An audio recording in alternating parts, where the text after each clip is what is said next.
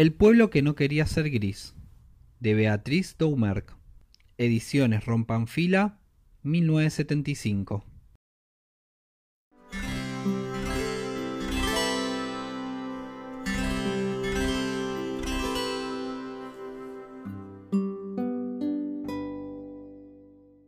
Había una vez un rey grande en un país chiquito.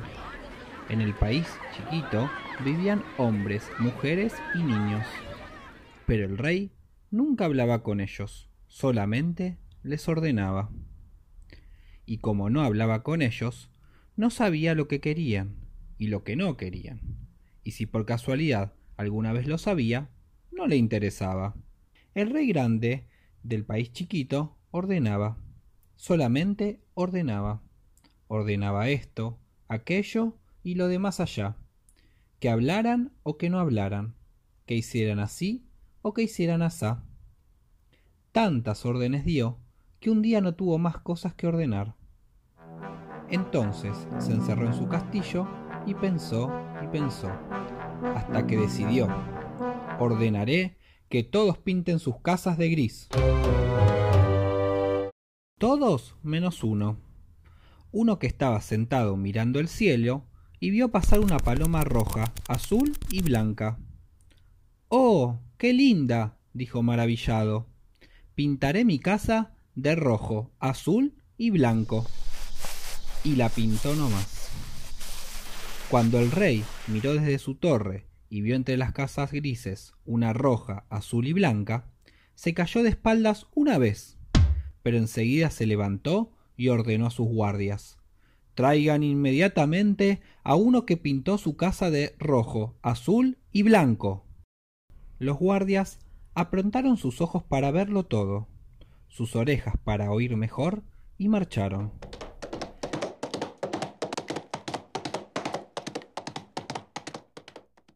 Pero mientras llegaban a la casa de uno, otro, que vivía en la casa vecina, dijo Qué linda casa. Yo también pintaré la mía así. Y la pintó no más. Entonces, cuando los guardias llegaron, no supieron cuál era la casa de uno y cuál la casa de otro. Así que regresaron al castillo y hablaron con el rey. No puede ser, dijo el rey, y miró desde la torre.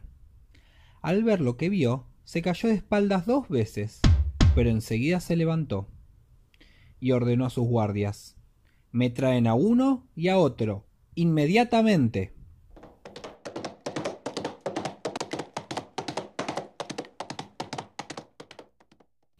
Pero ya un tercero había visto las dos casas de rojo, azul y blanco, y en un instante pintó la suya. Los guardias no tuvieron más remedio que regresar y preguntarle al rey ¿Qué hacemos? ¿Traemos a uno, a otro y a otro? Entonces el rey se cayó de ah. espaldas tres veces, y los guardias tuvieron que ayudarlo a levantarse. Traen a los tres, dijo en cuanto estuvo levantado. Pero cuando los guardias bajaron, no había tres casas pintadas, había 333.333.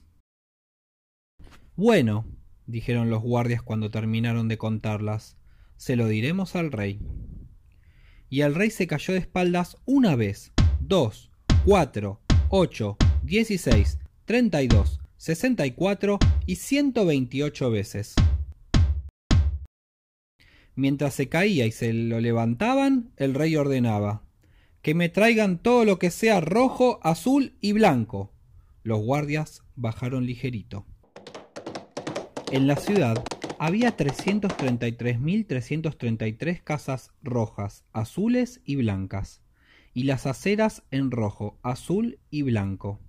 Y los perros metían las colas en los tachos de pintura y luego se sacudían al lado de los árboles.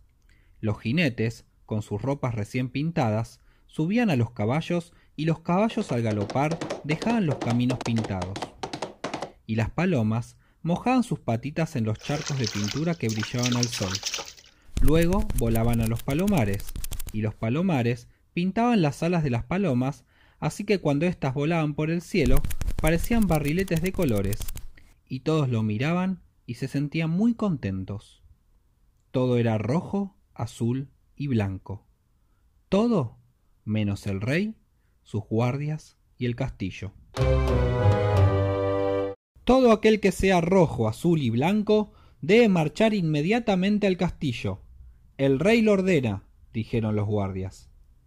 Y todos, hombres, mujeres, niños, ancianos, caballos, perros y pájaros, gatos y palomas, todos los que podían marchar, llegaron al castillo.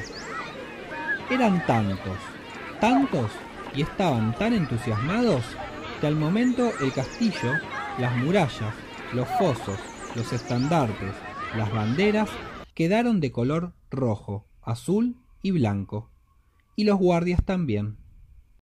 Entonces el rey se cayó de espaldas una sola vez, pero tan fuerte que no se levantó más.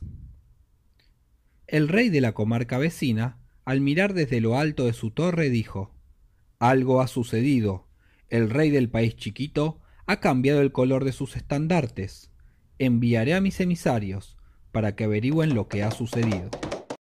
¿Qué ha sucedido? ¿Qué ha sucedido? preguntaron los emisarios cuando estuvieron en presencia del rey. Pero el rey grande del país chiquito estaba tan caído que ni siquiera podía contestar.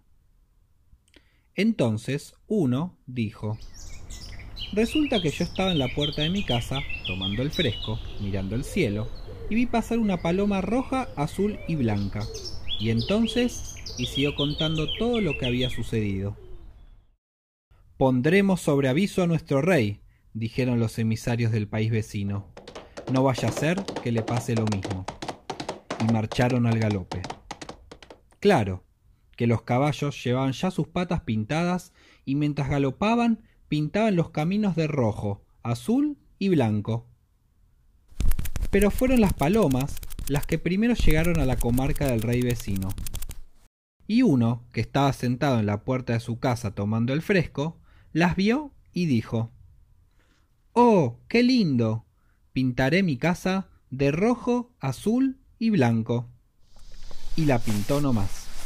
Y, como pueden ustedes imaginar, este cuento que acá termina, por otro lado, vuelve a empezar.